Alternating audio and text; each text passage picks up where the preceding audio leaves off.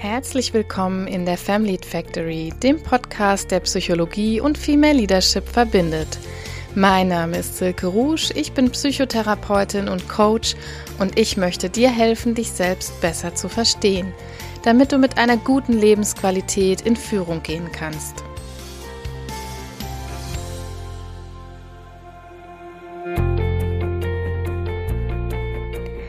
Hallo, herzlich willkommen. Wir starten heute eine neue Folge hier in der Family Factory und heute soll es mal um ein Thema gehen, weg von uns als Individuen hin zu den Systemen, den Organisationen, in denen wir arbeiten.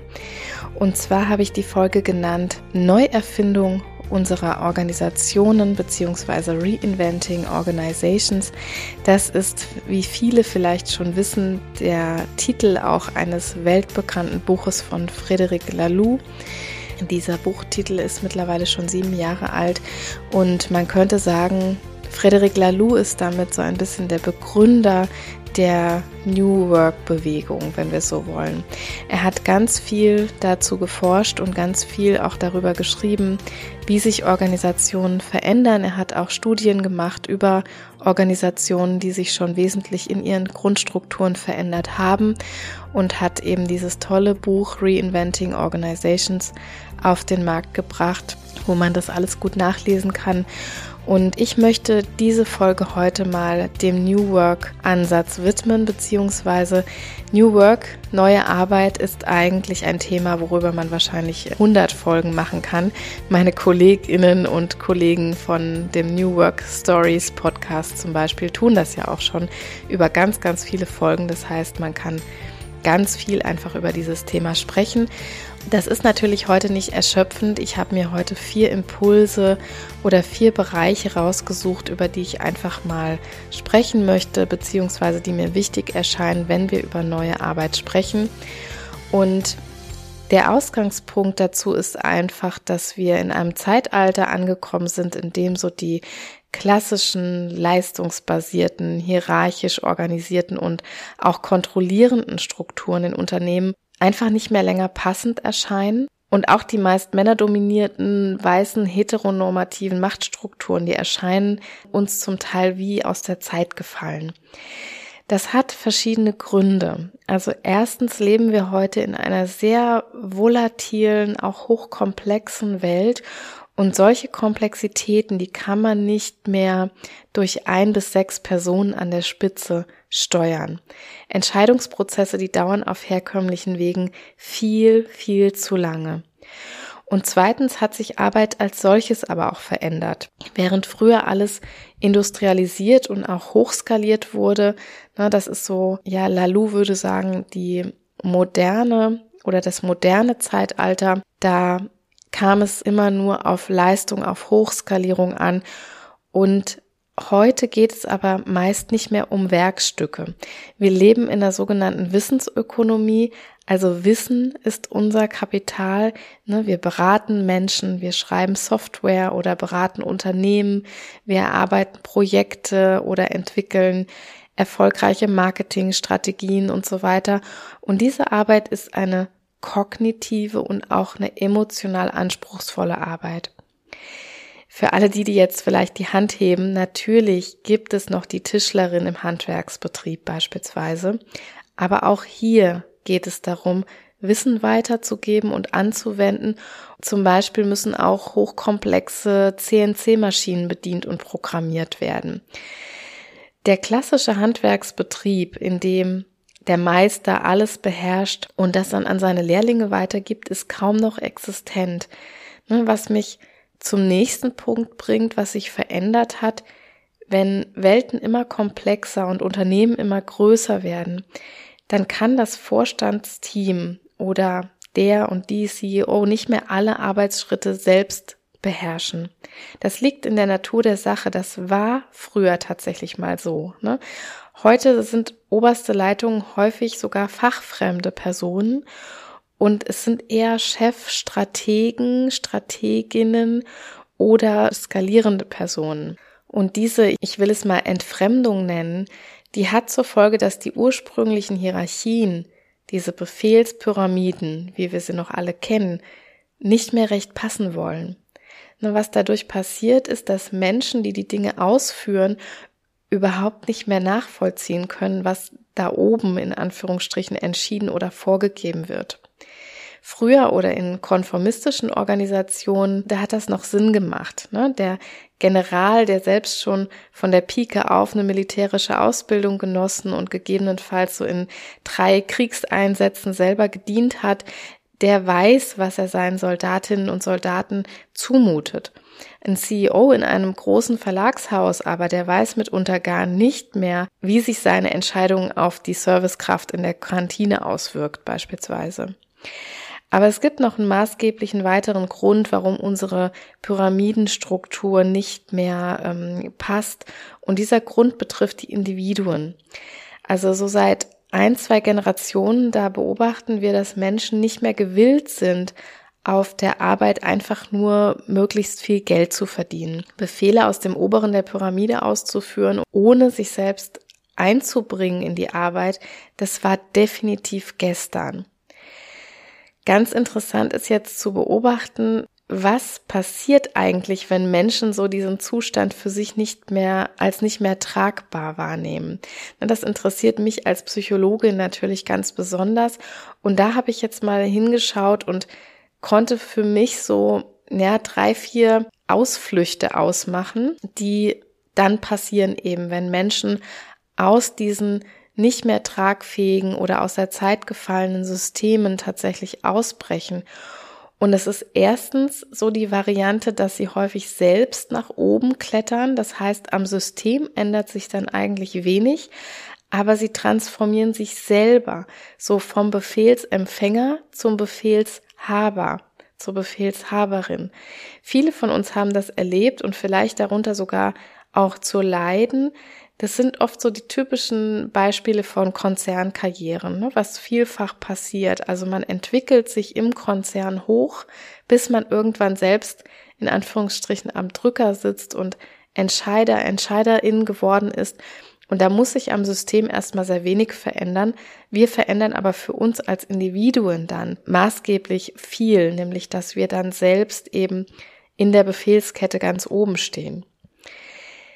Ein zweiter Ausfluchtsweg ist ein sehr aktueller, dass Mitarbeitende der Generation Z nämlich ihre Erwerbsarbeit reduzieren, das heißt so ihren Anteil, den sie in solch stumpfsinnig empfundenen Systemen verbringen, sozusagen immer weiter herabsetzen. Es passiert dann so, dass sie entweder in der Freizeit, in der Nichterwerbsarbeit sinnstiftende Tätigkeiten ausführen und das kann sich dann zum Teil so aufblähen, dass die Erwerbsarbeit immer weiter reduziert wird. Das passiert genau aus dem Grund, ne, wenn ich die Erwerbsarbeit immer unbefriedigender, immer stumpfsinniger, immer sinnloser empfinde im wahrsten Wortsinne, dann kommt so dieser Ausfluchtsweg zustande. Und der dritte Weg, wie Arbeitnehmende gerade in der letzten Zeit versuchen, so aus klassischen postmodernen Organisationen auszubrechen, ist zum Beispiel auch selbst zu gründen. Nicht umsonst erleben wir ja gerade so einen wahrhaften Gründungsboom. Natürlich nicht nur deshalb, es gibt zahlreiche Faktoren, aber ganz, ganz viele Gründerinnen entscheiden sich dafür, selbst neue Systeme zu erschaffen, in denen die Systemmitglieder gleichermaßen an Entscheidungsprozessen als auch zum Beispiel an Gewinnen beteiligt sind.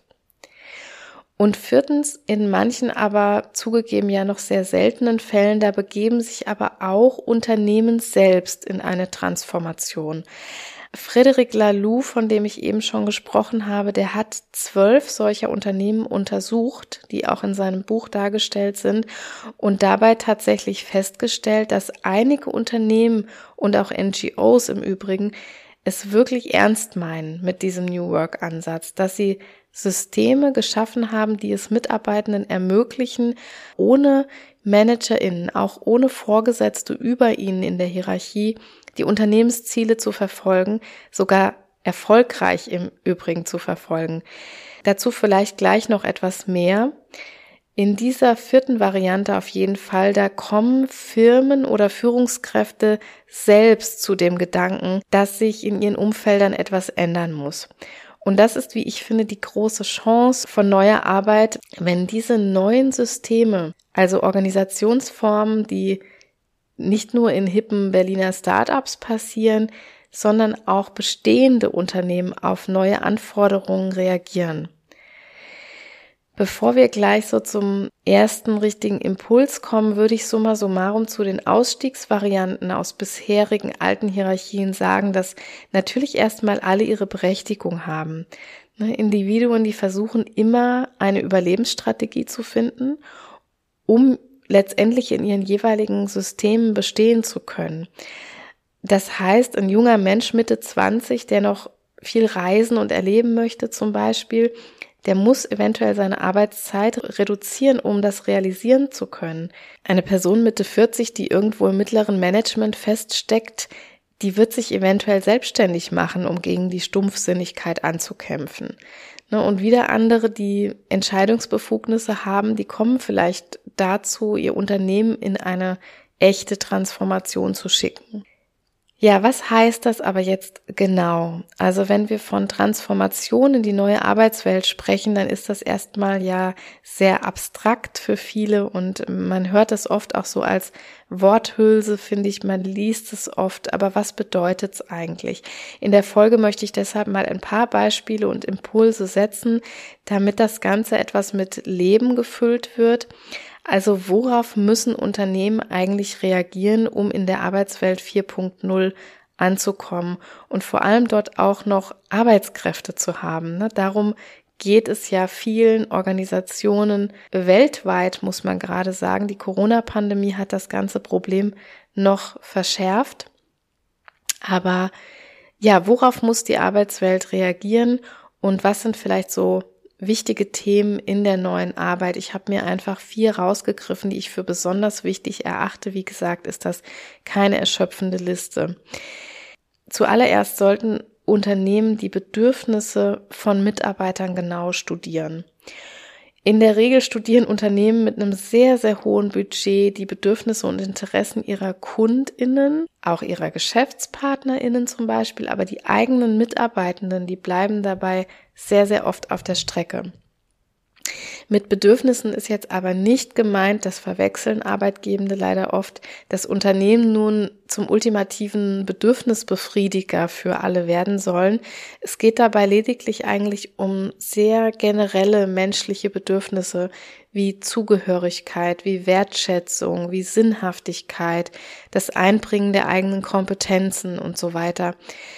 Man denkt jetzt vielleicht, na ja, das sind ja so die Basics, aber wenn wir mal ehrlich sind, in wie vielen Unternehmen fühlen sich Mitarbeitende eher wie eine austauschbare Nummer, führen wieder besseres Wissen einfach Befehle von oben aus und erkennen keinen Sinn mehr in dem, was sie tun. Deshalb ist es so wichtig, das wirklich kritisch zu untersuchen und mit diesen ungeliebten Ergebnissen, die da vielleicht rauskommen, dann vor allem auch etwas zu tun. Ne, was meine ich vielleicht damit? Also wenn sich Mitarbeitende zum Beispiel nicht wertgeschätzt fühlen, wenn ich eine Umfrage mache oder wenn ich mit den Menschen wirklich tiefgehende Gespräche führe und es kommt dabei heraus, dass ein Mitarbeiter, eine Mitarbeiterin sich nicht wertgeschätzt fühlt, dann ist es als Arbeitgeber, als Arbeitgeberin wichtig zu verstehen, wodurch sie sich denn wertgeschätzt, wertgeschätzt fühlen kann. Dazu auch vielleicht am Rande einen ganz netten Buchtipp. Die fünf Sprachen der Wertschätzung am Arbeitsplatz heißt das Buch. Das befasst sich genau mit diesem Thema, dass nämlich die Sender- und Empfängerebene da auch was ganz Wichtiges ist. Also wenn ich als Unternehmen gewisse Maßnahmen treffe, die darauf abzielen sollen, dass Mitarbeitende sich wertgeschätzt fühlen, dass sie sich gemocht, gesehen und wertgeschätzt und respektiert fühlen, dann muss das auf der Empfängerebene noch lange nicht so ankommen.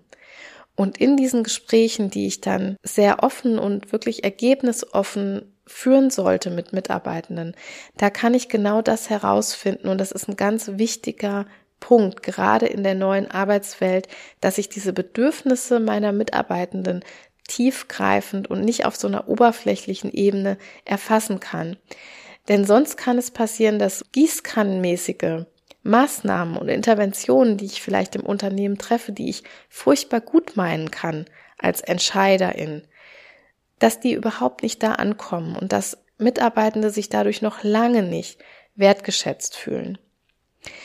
Also ich kann vielleicht ein Beispiel erzählen einer eigenen Mitarbeiterin, die ich mal hatte und wo dann in einem Gespräch rauskam, dass sie sich irgendwie in der letzten Zeit gar nicht so richtig gesehen fühlte. Und ich konnte mir das überhaupt nicht erklären, weil ich auch besten Gewissens so meine Führungsstrategien angesetzt hatte und natürlich immer sehr darauf bedacht war, dass all meine Mitarbeitenden sich gesehen fühlen in ihrer Arbeit, in ihrer Kompetenz und all dem, was sie so zu geben haben. Und in diesem Gespräch kam aber raus, dass der Grund für ihr Gefühl war, dass ich sie nicht an ihrem Arbeitsplatz besucht hatte sondern umgekehrt. Ne, immer wenn Gespräche stattgefunden hatten, dann habe ich die Mitarbeiterin zu mir ins Büro eingeladen, so wie das, ich denke, sehr, sehr häufig bei Führungskräften der Fall ist. Und sie hat mir dann irgendwann mal gespiegelt, dass sie das ja als sehr negativ empfunden hat, dass ich gar nicht mal in ihren Arbeitsplatz, in ihren Kontext gekommen bin und sozusagen sie besucht habe und mal gesehen habe, wo sie eigentlich arbeitet. Das war ihr etwas ganz Wichtiges. Und seit dieses Erlebnisses, da habe ich unheimlich viel draus gelernt. Das heißt, wir müssen fragen, wenn sich Mitarbeitende zum Beispiel nicht wohlfühlen, aber auch schon vorher können wir das natürlich tun und können fragen und dann eben entsprechende Maßnahmen einleiten. Ich muss also verstehen, worum es meinen Leuten eigentlich geht. Das war jetzt das Beispiel Wertschätzung. Es gibt natürlich zahlreiche andere Dinge, wenn Mitarbeitende mir beispielsweise rückmelden, dass es dort wenig Klarheit über die Aufgaben gibt. Ne, laut Gallup-Studien ein ganz großer Punkt für viele Arbeitnehmende, dass sie eine mangelnde Klarheit am Arbeitsplatz bemängeln und wenn Klarheit das Problem ist, dann muss ich mir überlegen, ob vielleicht sowas wie eindeutigere Jobprofile, Funktionsprofile oder Stellenbeschreibungen ein Thema hier sein können, die dort Erleichterung schaffen. Das ist ein Beispiel, aber diese Maßnahmen sollten eben dann individuell zugeschnitten werden und es ist ganz wichtig, dass ich da eine gründliche Erhebung der Bedürfnisse erstmal mache. Ja, komme ich zu meinem zweiten Punkt, zu meinem zweiten Impuls. Ein zweiter zentraler Punkt ist, dass wir für die Arbeitswelt 4.0 nur dann gerüstet sind, wenn wir diverser, wenn wir vielfältiger werden. Ich weiß, dass das ein ganz häufig zitierter Satz ist, der auch häufig so ein bisschen als Worthülse erscheint. Und deshalb ziehe ich da jetzt mal gar nicht wie üblich in letzter Zeit die Studien heran, die mehr Effizienz und auch mehr monetären Erfolg von diversen Teams bescheinigen, sondern ich nehme euch mit in rein soziologische, systemische Argumente.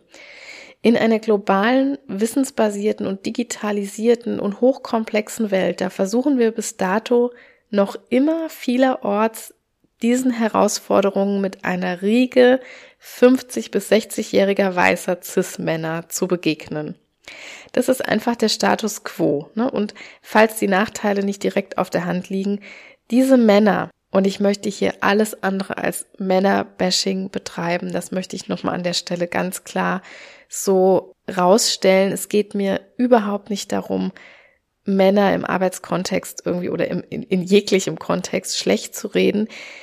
Das sind Männer, die im Übrigen ganz liebe, nette, wundervolle Kollegen und Ehemänner sein können aber diese Männer sind nicht digital aufgewachsen.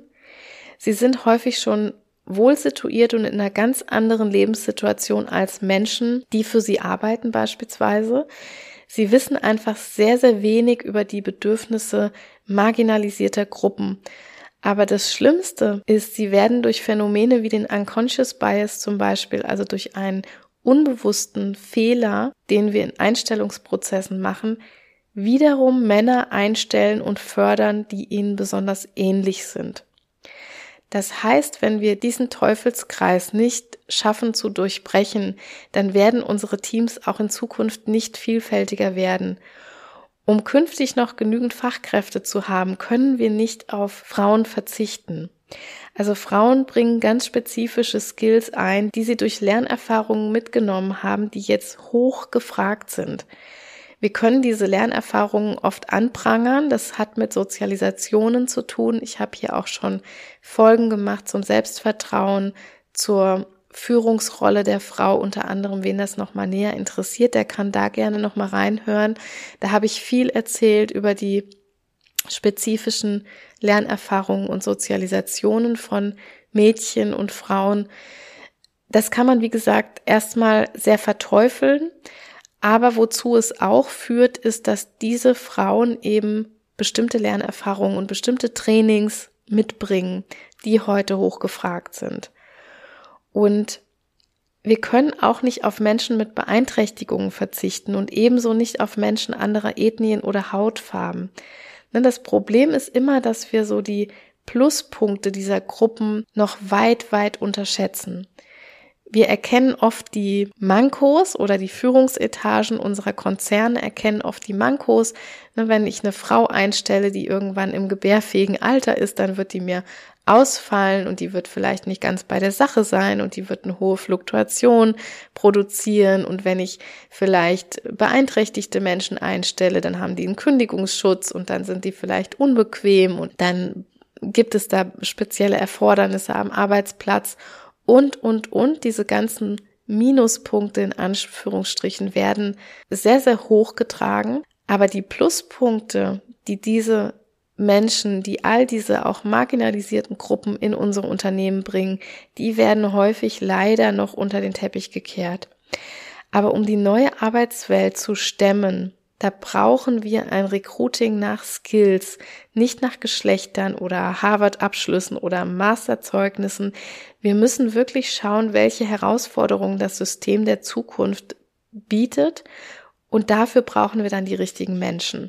Wir brauchen komplexe Problemlöser, wir brauchen empathische Verhandlerinnen, Improvisationskünstler, wir brauchen global denkende, mehrsprachige Kosmopoliten und all das finden wir eben nicht in einem Geschlecht, in einer Nationalität, in einer sozialen Herkunft.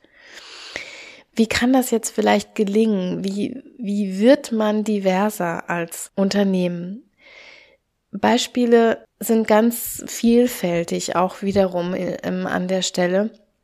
Wir können ganz viele Maßnahmen treffen, um diverser zu werden. Beispiele sind konzernweit zugängliche Netzwerke beispielsweise. Ne? Wenn wir immer noch festhalten an so etwas wie Old Boys Netzwerke, wo Frauen, wo andere marginalisierte Gruppen überhaupt keinen Zugang haben, dann wird die Pipeline von unten nach oben im Unternehmen immer dieselbe bleiben.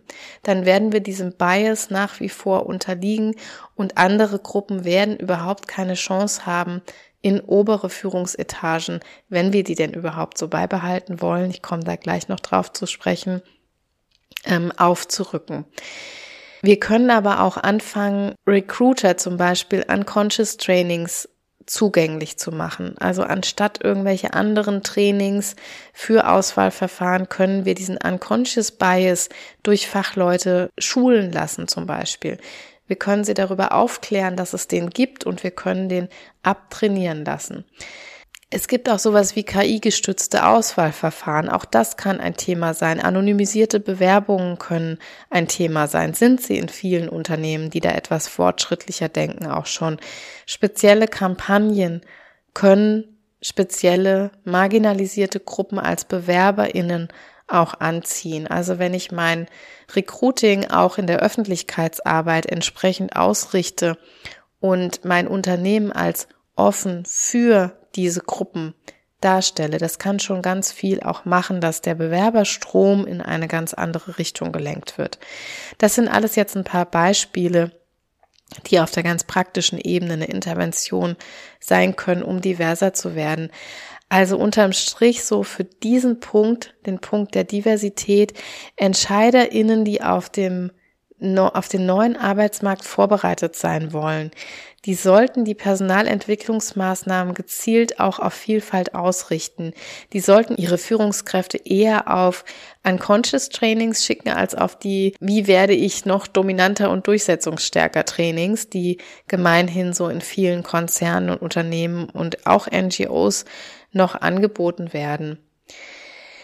Das sind alles Maßnahmen, die sich mit Sicherheit lohnen, und die im Kern dahin führen sollen, dass sich in Zukunft alle Menschen für Jobs angesprochen fühlen und dass wir eine höhere Vielfalt, eine höhere Diversität auf allen möglichen Ebenen, die man sich vorstellen kann, in allen Dimensionen, die man sich vorstellen kann, bekommen können. Und ich denke, nur so werden wir eine Chance haben, erstens das Fachkräfteproblem zu lösen. Denn immerhin verzichten wir auf viele, viele, viele Prozent von ArbeitnehmerInnen, wenn wir solche Gruppen ausschließen. Aber der Erfolg, der wird meines Erachtens für sich sprechen. Ne? Das, da müsste man jetzt in die Glaskugel schauen und müsste so manchen dann mal die Zahlen, Daten, Fakten beweisen können. Aber wir haben eben ja viele Unternehmen, die schon divers aufgestellt sind und wo wir diese Zahlen, Daten, Fakten auch einfach schon haben komme ich mal zu meinem dritten Impuls und in diesem möchte ich gerne nochmal auf die Führungsstruktur von Unternehmen eingehen. New Work wird ja oft skizziert, als sei das gleichbedeutend mit der Abschaffung von Hierarchie. In einigen Fällen stimmt das auch, aber man kann jetzt nicht einfach Leitungsebenen abschaffen, ohne etwas anderes zu schaffen, sozusagen. Sonst entsteht nur ein Machtvakuum und eine Verantwortungsdiffusion. Das heißt, es ist keine Option, einfach irgendwie eine Hierarchiestruktur rauszunehmen, ohne was Alternatives zu schaffen. Der Inbegriff von Transformation ist ja, dass dahinterher etwas Neues entsteht, nicht, dass ich das eine einfach abschaffe. Was wir heute oft erleben ist, es wird ja so getan, als seien Hierarchien flach weil das irgendwie auch cool und hip und so ist. Aber in Wirklichkeit sind die noch genauso existent. Ne? Also nur weil wir per Du sind und keine Krawatte mehr tragen oder ein Tischkicker im Raum steht, da sind wir ja nicht automatisch in flachen Hierarchien unterwegs. Ich gebe das Beispiel aus dem Krankenhaus, ne, weil ich auch so von, vom Grundberuf daherkomme. Es gibt ungefähr nichts hierarchischeres als ein Krankenhaus. Also die Hierarchiestrukturen sind hier ganz, ganz krass vorhanden, auch wenn vielleicht vielerorts behauptet wird, das sei nicht der Fall, aber hier merkt man hierarchische Stufen ganz, ganz klar und auch sehr, sehr stark. Man suggeriert, dass die Hierarchien flach sind, weil eher mehr hierarchische Ebenen eingezogen werden. Ich muss dann zum Beispiel nicht mehr mit dem CEO oder dem Regionalleiter sprechen, sondern kann das so mit der Teamleiterin zum Beispiel tun. Aber im Grunde muss ich trotzdem überall wieder Rechenschaft ablegen als Mitarbeiterin, als Mitarbeiter. Aber vielleicht noch mal ganz kurz dazu, was der Abbau von Hierarchie eigentlich mit der neuen Arbeit zu tun hat. Dazu müssen wir jetzt noch mal kurz uns das hernehmen, was ich zuvor über die neuen Anforderungen gesagt habe, vor denen wir stehen. Menschen möchten sinnstiftende Arbeit tun. Und Menschen sind prinzipiell intrinsisch motiviert auch zu dem, was sie tun. Und sie sind vor allem auch kompetent darin. Und unsere Arbeit, die ist so komplex, global volatil und mehrdeutig, dass es ein Netzwerk an Kompetenzen braucht, um diese Aufgaben zu lösen. In Zukunft noch viel mehr, als das jetzt ohnehin schon der Fall ist. Wenn wir das weiterhin versuchen, in der hierarchischen Pyramide zu tun, dann werden wir elendiglich scheitern, sage ich. Ne? Warum? Weil wir sicher heute schon alle merken, wie lang die Entscheidungswege beispielsweise dauern. Eine Maschine fällt aus, dann geht das zum Teamleiter, weiter zum Einkauf, da gibt's eine Beratung, vielleicht noch mit den Ingenieuren, dann gibt's eine Beratung mit dem Regionalleiter, dann gibt's ein Unterbreiten beim CEO, im Zweifel gibt's dann ein Veto, weil irgendwas zu teuer ist und alles geht dann von vorne los. Einstellungsverfahren. Jede von euch, die beispielsweise im öffentlichen Dienst tätig ist, die weiß, wovon ich rede. Jetzt könnte man sagen, das ist einfach alles sehr, sehr nervig. Aber in einer agilen, komplexen Arbeitswelt mit einem ausgeprägten Fachkräftemangel ist das nicht weniger als existenzbedrohend. Maschinenbauer beispielsweise, die nicht schnell genug ein Angebot unterbreiten können, die werden durch ausländische Unternehmen geschlagen werden.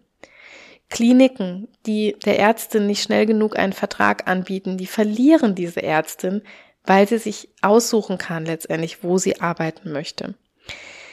Da stecken jetzt mehrere Dinge drin. Ne? Und es ist auch nicht mein Ansinnen, alle Probleme auf die Hierarchien zu münzen. Das wäre völlig zu eindimensional. Hier spielt auch so etwas rein wie Employer Branding zum Beispiel. Ne? Arbeitgebende können sich positiv von der Masse an Arbeitgebern abheben. Aber zurück zu unseren Entscheidungsprozessen. Wenn wir schnell und agil handeln wollen, uns komplexen Veränderungen rasch anpassen wollen, dann müssen wir die Entscheidungswege verkürzen.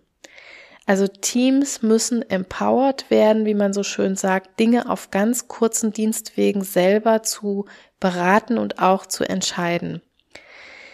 ManagerInnen, die haben in solchen New Work Systemen eher eine beratende und stützende Funktion, aber keine Kontroll- und keine Machtfunktionen mehr. Das ist so die Idee der Abschaffung oder der Verflachung zumindest von Hierarchien. Viele Unternehmen können sich sowas überhaupt nicht vorstellen, denn man muss sagen, so eine Veränderung macht natürlich auch Angst. Es geht um eine andere Machtverteilung unter anderem und die Mächtigen wollen natürlich ungern Macht und Kontrolle aufgeben. Es werden dann häufig so Argumente vorgeschoben, wie zum Beispiel, dass Menschen einen Anführer brauchen oder dass Mitarbeitende diese Selbstführung dann ausnutzen könnten, etc. etc. Dazu muss man aber psychologisch sagen, dass das schlicht falsch ist. Die Studien, die Frederic Laloux zum Beispiel über selbstführende Unternehmen gemacht hat, die sagen etwas Identisches. Der Denkfehler ist, dass man nur den Verlust auf dem Zettel hat. Man muss aber, um zu verstehen, was bei Selbstführung passiert, auch die Gewinne mit aufführen, um diese ganze Debatte sachlich und auch fair zu führen, ob das für das eigene Unternehmen vielleicht auch was sein könnte oder für die eigene NGO, wo, wo immer es darum geht. Und zwar hat es ja Auswirkungen, also so eine selbstführende Struktur hat Auswirkungen auf ganz, ganz viele Bereiche in positivstem Sinn. Also wenn man wirklich hier nochmal liest, was Lalou über diese, er hat sich zwölf Unternehmen ja angeschaut, studiert hat, dann ist das wirklich zum Teil sehr faszinierend bis verblüffend, was da passiert. Also was an erster Stelle passiert, ist, wovon ich eben schon gesprochen habe, dass nämlich die Entscheidungen viel, viel schneller werden im Unternehmen und skillbasierte Netzwerke einfach gestärkt werden. Es kommt dann zu Beratungen unter den KollegInnen, skillbasiert. Also das heißt, wenn ich äh, beispielsweise eine neue Maschine anschaffen möchte, äh, mit der ich arbeiten soll, auch selber, dann berate ich mich zum Beispiel mit den ProduktentwicklerInnen oder mit den IngenieurInnen, die solche Maschinen normalerweise beauftragen, entwerfen und die über die Technik gut Bescheid wissen. Manager und Managerinnen werden deutlich entlastet, denn was wir ja sehen, ist auf den heutigen Führungsetagen, dass Managerinnen einfach auf dem Zahnfleisch gehen. Ne, warum tun sie das? Weil die Welt einfach zu komplex geworden ist, weil die Entscheidungen, die am laufenden Band von ihnen abverlangt werden, was sie zu schultern haben und was sie alles zu verantworten haben, einfach mitunter zu groß geworden ist. Es ist zu mehrdeutig, zu komplex und die Entlastung, die auf die Führungsetage stattfindet, wenn wir selbstführende Strukturen haben, ist immens. Die Mitarbeitenden Zufriedenheit und die Produktivität und die intrinsische Motivation steigen sprunghaft nach oben in solchen Systemen und das ist auch gar nicht schwer herzuleiten, ne? denn ich habe eben schon gesagt, Mitarbeitende sind prinzipiell, wenn sie in, ihre, in ihrer Kraft stehen, wenn sie in ihrer Kompetenz in ein Unternehmen gehen und dort arbeiten können, wo ihre Kompetenzen liegen, prinzipiell intrinsisch motiviert und wenn ich sie dann ich sag mal einfach so etwas salopp machen lasse, was sie am besten können und ihnen Entscheidungsbefugnisse gebe und sie empowere, auch Dinge selbst zu lösen, selbst zu entscheiden, dann steigt diese Motivation sprunghaft an. Verantwortungen werden eher skillbasiert verteilt. Ne? Also ich ähm, muss dann nicht mehr schauen, dass der Manager alles entscheidet und die, die mit den Systemen arbeiten müssen, gar nichts entscheiden, sondern diejenigen, die die größten Skills in einem Bereich haben, werden auch automatisch sehr natürlich in diesem System zu EntscheiderInnen und es entsteht automatisch so etwas wie eine Rechenschaft vor dem Team. Ja, also wovor viele Vorgesetzte ja Angst haben, wenn ich Hierarchie, wenn ich Kontrolle, wenn ich Macht oder einen Vorgesetzten über den Mitarbeitenden abschaffe, dann gibt es keine Kontrolle mehr, dann gibt es ähm, nur noch Sodom und Gomorra, dann gibt es ein anarchisches Chaos.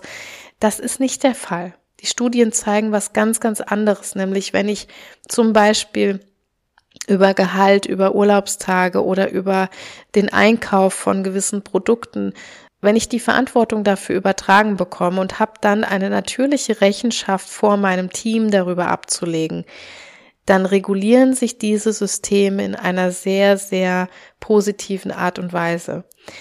Weil was wir nicht vergessen dürfen, ist, natürlich greifen hier auch allgemeinpsychologische Phänomene, wie zum Beispiel soziale Erwünschtheit. Ne, die sind ja deshalb nicht aufgehoben oder nicht weg, weil ich da eine hierarchische Ebene vielleicht wegnehme. Also das sehen wir heute in äh, Studien. Es gibt ja Unternehmen, die zum Beispiel die Ur Urlaubstage selbst festlegen lassen, wo die MitarbeiterInnen völlig frei entscheiden können, wie viel Urlaub möchte ich im Jahr beanspruchen. Und Studien belegen sehr eindrucksvoll, dass diese Mitarbeitenden sogar weniger Urlaub beanspruchen, als sie im eigentlichen Tarifsystem vielleicht gehabt hätten, das sind genau Phänomene, dass wir sehr schnell in Vergleichsprozesse und soziale Erwünschtheitsprozesse geraten. Also es passiert nicht die Anarchie, sondern wir sind immer noch soziale, psychologische Wesen, die sich in Gruppen selbst sehr gut organisieren können, wenn sie denn dazu empowered sind, wenn sie befähigt werden. Also all diese Gewinne führen dazu, dass solche Teams letztlich auf dem Arbeitsmarkt 4.0 sehr gut mithalten können. Ich möchte meinen, oder meine Ansicht ist das zumindest, besser mithalten können als die Teams in veralteten Strukturen, wie wir sie momentan auch noch vielerorts vorfinden. So, aber jetzt möchte ich zu meinem vierten Punkt kommen. Ich könnte noch so lange weiterreden und es gäbe noch so viele Punkte, aber nach diesem vierten Impuls mache ich dann tatsächlich erstmal einen Punkt. Ich bin mir sicher, dass dies hier nicht die letzte New Work Folge bleibt. Aber auf einen ganz, ganz wichtigen Faktor möchte ich unbedingt noch eingehen. Als vierfache Mutter muss ich qua meiner Rolle darauf eingehen. Zumindest fühle ich das so. Die Vereinbarkeit. Also der Arbeitsmarkt der Zukunft, der muss funktionale Modelle beinhalten, in denen wir viel mehr noch als heute ganzheitlich sein dürfen ganzheitlich, das heißt in diesem Kontext für mich, wir sind am Arbeitsplatz nicht nur Chefin oder Angestellte, sondern eben auch Mütter und Freundin, Ehefrau und Tochter. Ich habe hier schon eine Folge im Podcast auch zu Rollen und Rollenkonfusion gemacht. Das erinnert mich gerade daran, wenn du dich da noch mal tiefer greifen damit beschäftigen möchtest, dann ist das vielleicht auch eine Folge, in die du gut noch mal reinhören kannst. Also Arbeitsumfelder, die lediglich auf so einem maskierten Ego basieren, die gehören einfach einem anderen Zeitalter an. Es werden Umfelder und Kulturen immer mehr nachgefragt, in denen ich beispielsweise einen Kinderwunsch nicht mehr aus Angst verschweigen muss. Oder in denen ich kündigen muss, um meine Eltern zu pflegen, beispielsweise. Unternehmen, die dieses sogenannte Work-Life-Blending, wie das heute so formuliert wird, also die Verschmelzung von beruflichem und privatem Ich, die dieses Blending fördern, diese nachweislich sehr viel erfolgreicher, auch heute schon. Die Corona-Pandemie hat das Ganze etwas befeuert, indem wir diese Homeoffice- und Homeschooling-Situation hatten, ist ja bei vielen Privatleben und Berufsleben viel mehr verschmolzen. Während der Pandemie hat das häufig einen ganz belastenden Charakter bekommen, weil eben unsere Systeme noch nicht entsprechend funktional umgeformt sind und waren, so dass das Ganze noch nicht wirklich reibungslos gelaufen ist, so dass wir eher die belastenden Situationen erlebt haben, dass wir beispielsweise in der Videokonferenz saßen und die Kinder nebenher. Also an diese Situationen erinnern sich viele und das läuft ja bei vielen auch noch immer ein bisschen so, je nach pandemischer Situation. Aber wie kann das jetzt zum Beispiel aussehen? Also es gibt Unternehmen, die natürlich Betriebskitas einrichten oder Hunde am Arbeitsplatz erlauben. Ähm, es kann aber auch um Remote-Arbeit gehen oder um sowas wie Lebensarbeitszeitkonten, dass ich in einer Lebensphase, wo ich einfach mehr dem Privatleben zugetan bin oder mich mehr um das private Leben kümmern muss, mit der Arbeitszeit etwas zurückfahren kann und dafür diese Arbeitszeit in irgendwelchen anderen Phasen hinten dran hängen kann. Das meint so dieser, dieses Modell des Lebensarbeitszeitkontos. Es kann aber auch darum gehen, dass ich eine freie Arbeitszeiteinteilung einfach machen kann und dass das eine Riesenentlastung für viele ArbeitnehmerInnen bringen kann, aus welchen Gründen auch immer. In Summe geht's immer und immer mehr darum, auch in meiner Karriere dieselbe bleiben zu können und mich nicht verbiegen zu müssen. Diejenigen, die jetzt denken, ich verbieg mich doch gar nicht, ich bin an der Arbeit doch dieselbe wie zu Hause, die dürfen jetzt einfach mal ganz ergebnisoffen darüber nachdenken, ob sie schon mal eine Aufführung ihres Kindes verpasst haben, beispielsweise, weil dort ein wichtiges Meeting lag, ein ach so wichtiges Meeting lag in Anführungsstrichen, oder ob sie schon mal eine Ausrede erfunden haben, um vom Arbeitsplatz wegzukommen, damit sie pünktlich auf dem Schulfest sein konnten beispielsweise. Also viele von euch werden jetzt mit einem heimlichen Ja vielleicht antworten und so obskur das in den Ohren jetzt mancher CEOs klingen mag, aber in der Arbeitswelt 4.0, da ist es möglich, dass man sagt, sorry, ich muss leider früher gehen, denn ich muss mit meinem Vater zu einem wichtigen Arzttermin beispielsweise oder morgen komme ich erst um zehn, meine Tochter muss noch für den Faschingsumzug geschminkt werden. Frederic Laloux beschreibt in seinem Buch sehr schön den Prozess so von ego-basierten ArbeitnehmerInnen hin zu ganzheitlichen ArbeitnehmerInnen. Diese Transformation, die so gewinnbringend sein könnte für alle Parteien und die so sehr gefordert wird, auch in den Generationen Y und Z, das ist eine Transformation, die wir mit Sicherheit noch vor uns haben, wo wir jetzt gerade erst die anfänglichen Ausläufer merken, dass dieses ganzheitliche Denken und dieser Wunsch, die Maskerade von einer vermeintlichen professionellen Rolle, von einer ego-basierten Rolle abzulegen, den repräsentieren diese Generationen Y und Z ganz, ganz stark. Und ich bin der Meinung, wir müssen darauf reagieren. Wir kommen gar nicht umhin, darauf in Zukunft noch mehr zu reagieren. Vereinbarkeit bedeutet also so in diesem Kontext noch viel mehr als irgendwie Kinderbetreuung und Elterngeld. Es bedeutet auch all seine Anteile vereinen und einbringen zu können. Ne? Das ist mehr so der Vereinbarkeitsbegriff, den ich jetzt hier benutzt habe. Unternehmen könnten so tatsächlich merken, es ist ein Gewinn, dass jemand Mutter oder Vater ist und es ist ein Gewinn, dass jemand in seiner Freizeit zum Beispiel Marathonläuferin oder ehrenamtlicher Hospizmitarbeiter ist.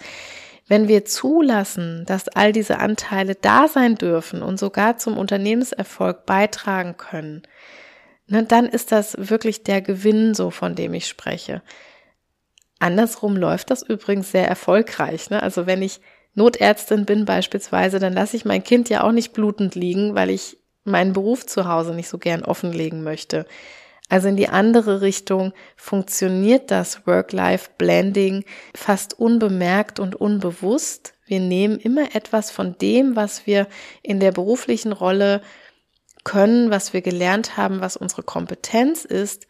Und damit wird unser Privatleben ganz, ganz häufig bereichert. Ne? Die IT-Fachleute, die zu Hause eben allen möglichen Menschen, die Rechner programmieren oder die ihren eigenen Rechner auch ganz gut ähm, fit haben und so weiter und sich mit allen möglichen Programmen gut auskennen und sich eine eigene Homepage erstellen und so weiter. Das passiert sehr, sehr unbewusst und auch unbemerkt. Und da würden wir niemals sagen, nee, das machen wir zu Hause nicht. Wir wollen unsere Rollen nicht vermischen. Da machen wir das einfach. Ne? Und es ist aber leider noch vielerorts eine Einbahnstraße. Und je mehr wir eben schaffen, auch das Private, auch die privaten Kompetenzen und Skills und Gewinne mit ins Unternehmen zu tragen und dort auch sein zu dürfen in dieser Ganzheitlichkeit, desto mehr werden wir vorbereitet sein auf eine Arbeitswelt 4.0. wir sind wir, ne? wo auch immer wir sind und unsere aktuelle Vorstellung davon, was professionell und zweckdienlich ist, ist meines Erachtens hoch fragwürdig. Wenn du dich so mit dem Thema Professionalität nochmal näher auseinandersetzen möchtest, dazu habe ich hier auch schon mal eine Folge gemacht, das ist die Folge Nummer 23. Da kannst du auch gerne noch mal reinhören. Natürlich erst, wenn diese Folge hier vorbei ist. Also in Zukunft wird Professionalität immer weniger mit einer egomanischen Maskerade verwechselt werden. Und das ist so vielleicht mein schöner Schlusssatz zu diesem vierten Impuls. Ja, jetzt bin ich am Ende angekommen, zumindest mit meiner Auswahl an Punkten und ich würde das ganz kurz nochmal für dich zusammenfassen, bevor ich dann auch tatsächlich nochmal ein paar Buchtipps loswerde. Die, die jetzt schon länger zuhören, wissen, dass ich immer ganz, ganz viel zu den Themen auch lese und privat auch sehr gerne lese. Deshalb lasse ich euch gerne immer mit jeder Folge nochmal ein, zwei, diesmal sind es ein paar mehr Buchtipps da, die erkläre ich am Schluss nochmal etwas genauer. Die findet ihr aber auch alle nochmal in den Show Notes verlinkt, so dass ihr da gar nicht jetzt irgendwie mitschreiben oder in Bedrängnis kommen müsst. Ja, die New Work Bewegung, die kommt immer mehr in Gang, weil sich unsere Arbeitswelt, aber auch die Ansprüche an Arbeit deutlich verändert haben. Aufgaben werden so komplex, dass sie nicht mehr durch einige wenige Köpfe steuerbar sind. Außerdem sind Aufgaben auch kognitiver, wissensbasierter geworden. Und ein Unternehmen besteht heute aus vielen ExpertInnen, der Chef, die Chefin weiß nicht mehr alles am besten, so wie das früher in der Meister-Lehrling-Kultur so war. Und Menschen wollen auch einfach nicht mehr blind Befehlsketten ausführen. Es gibt dann verschiedene Ausflüchte, ich habe die kurz referiert, die Mitarbeitende für sich finden können, um aus so einer für sich als stumpfsinnig empfundenen Arbeitswelt rauszukommen, zum Beispiel die innere Kündigung oder auch eine reelle Kündigung. Sie können sich selbst hocharbeiten, um Selbstentscheiderin, also Selbstbefehlshaberin zu werden. Sie können aber auch selbst gründen, selbst Chef werden oder aber die Unternehmenskultur transformieren, wenn sie erkennen, dass sie vielleicht im eigenen Konzern, in der eigenen Struktur etwas verbessern wollen. Und ich habe dann berichtet oder erzählt über meine Impulse zu so vier wesentlichen Anforderungen der Arbeitswelt 4.0 und bin etwas näher darauf eingegangen, was das für uns als ja Unternehmen, als Chefinnen, aber auch als Mitarbeitende selbst bedeutet und was es für wichtige Herausforderungen gibt, die wir alle zu lösen haben. Da habe ich genannt, erstens, dass Unternehmen mehr auf die Bedürfnisse ihrer Mitarbeitenden einzahlen müssen. Das heißt, das kann ich nur tun, wenn ich diese Mitarbeitenden frage, welche Bedürfnisse sie haben und auch eventuell mit den Antworten leben kann, dass gewisse Bedürfnisse hier nicht gestillt sind an diesem Arbeitsplatz und dann eben geeignete Maßnahmen zu finden, die passgenau auf diese Mitarbeitenden zugeschnitten sind. Und dabei geht es eben nicht um irgendwelche außergewöhnlichen, spektakulären, egomanischen Bedürfnisse, sondern um grundlegende menschliche Bedürfnisse, die wir alle haben, aber die es jetzt eben gilt, mehr in den Fokus zu nehmen. Früher hat sich ein Arbeitgeber, eine Arbeitgeberin da wenig drum geschert. Das ist etwas, was wir in der Arbeitswelt der Zukunft auf jeden Fall viel, viel mehr tun müssen, um Kräfte auch zu halten. Der zweite Punkt drehte sich um Vielfalt, um Diversity und gerade Frauen gewährleisten eben, dass viele Skills in die Unternehmen eingebracht werden, die bislang manchmal dort fehlen.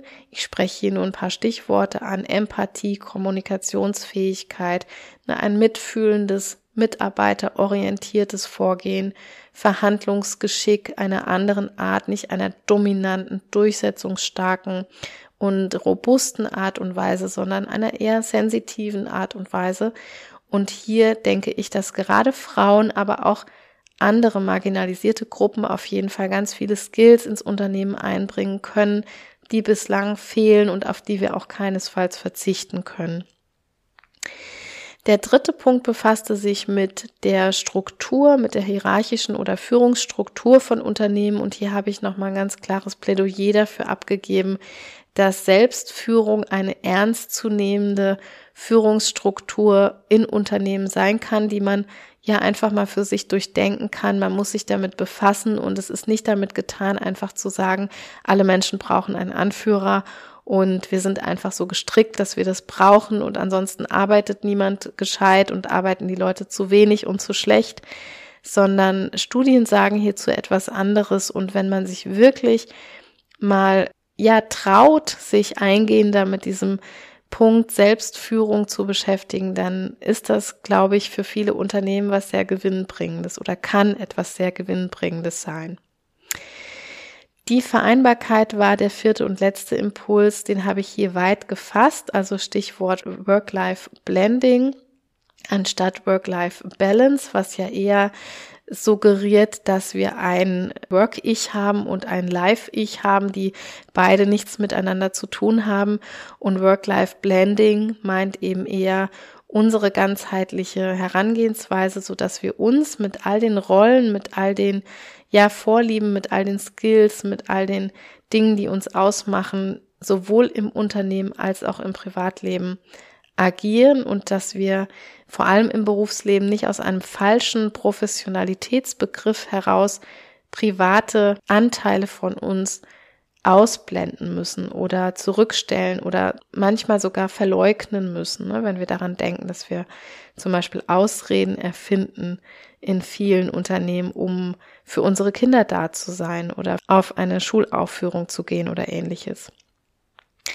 Also Vereinbarkeit aller Anteile in dem Fall bedeutet eine Authentizität im reinsten Wortsinne, ne, wenn ich das wirklich ernst meine als Unternehmen.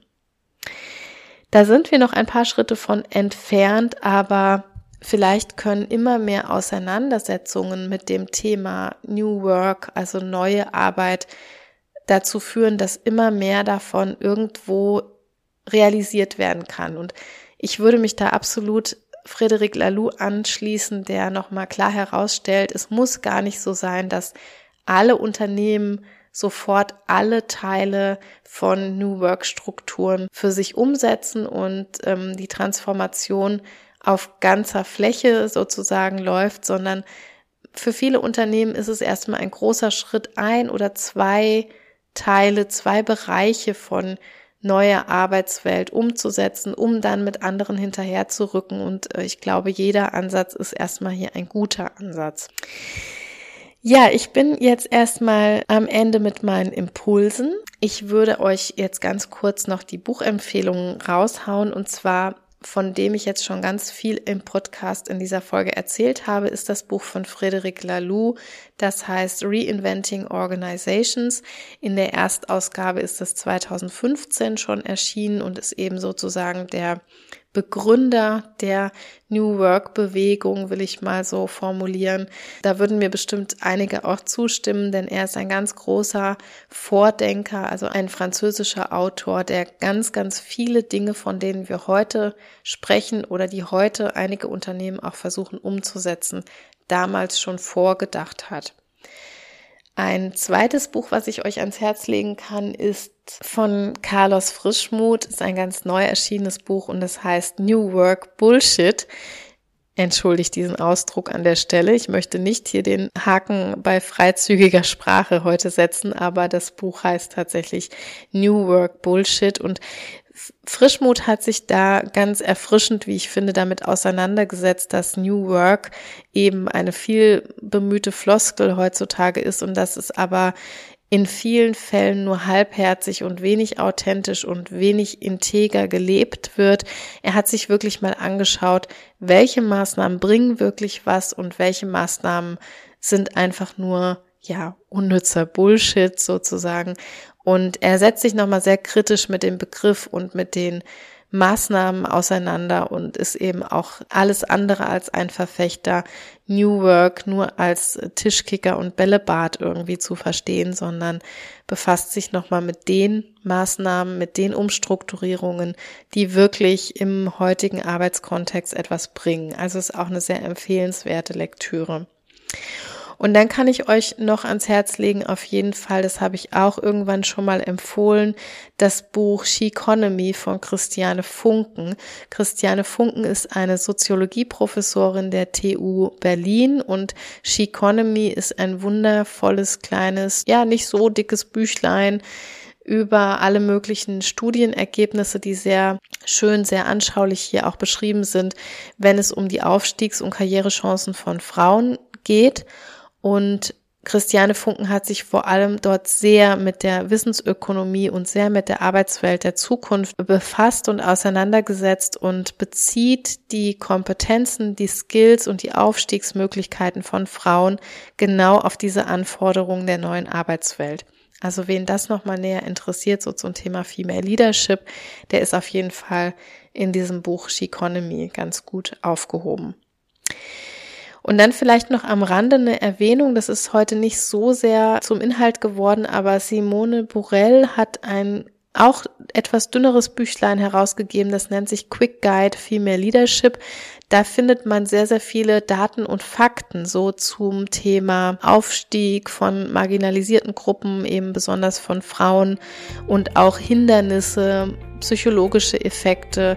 Über Unconscious Bias könnt ihr da noch mal einiges nachlesen, aber auch über ähm, Maßnahmen wie KI-Auswahlverfahren zum Beispiel, wo sie, denke ich, auch sehr viele Arbeiten dazu gestaltet hat und da liest man noch mal einiges darüber und es gibt auch weiterführende Literaturempfehlungen. Also wenn ihr euch eher noch mal vielleicht mit solchen Maßnahmen im Unternehmen beschäftigen wollt, die gewinnbringend und erfolgversprechend sein können, dann seid ihr da an der richtigen Adresse bei Simone Borell und dem Quick Guide Female Leadership.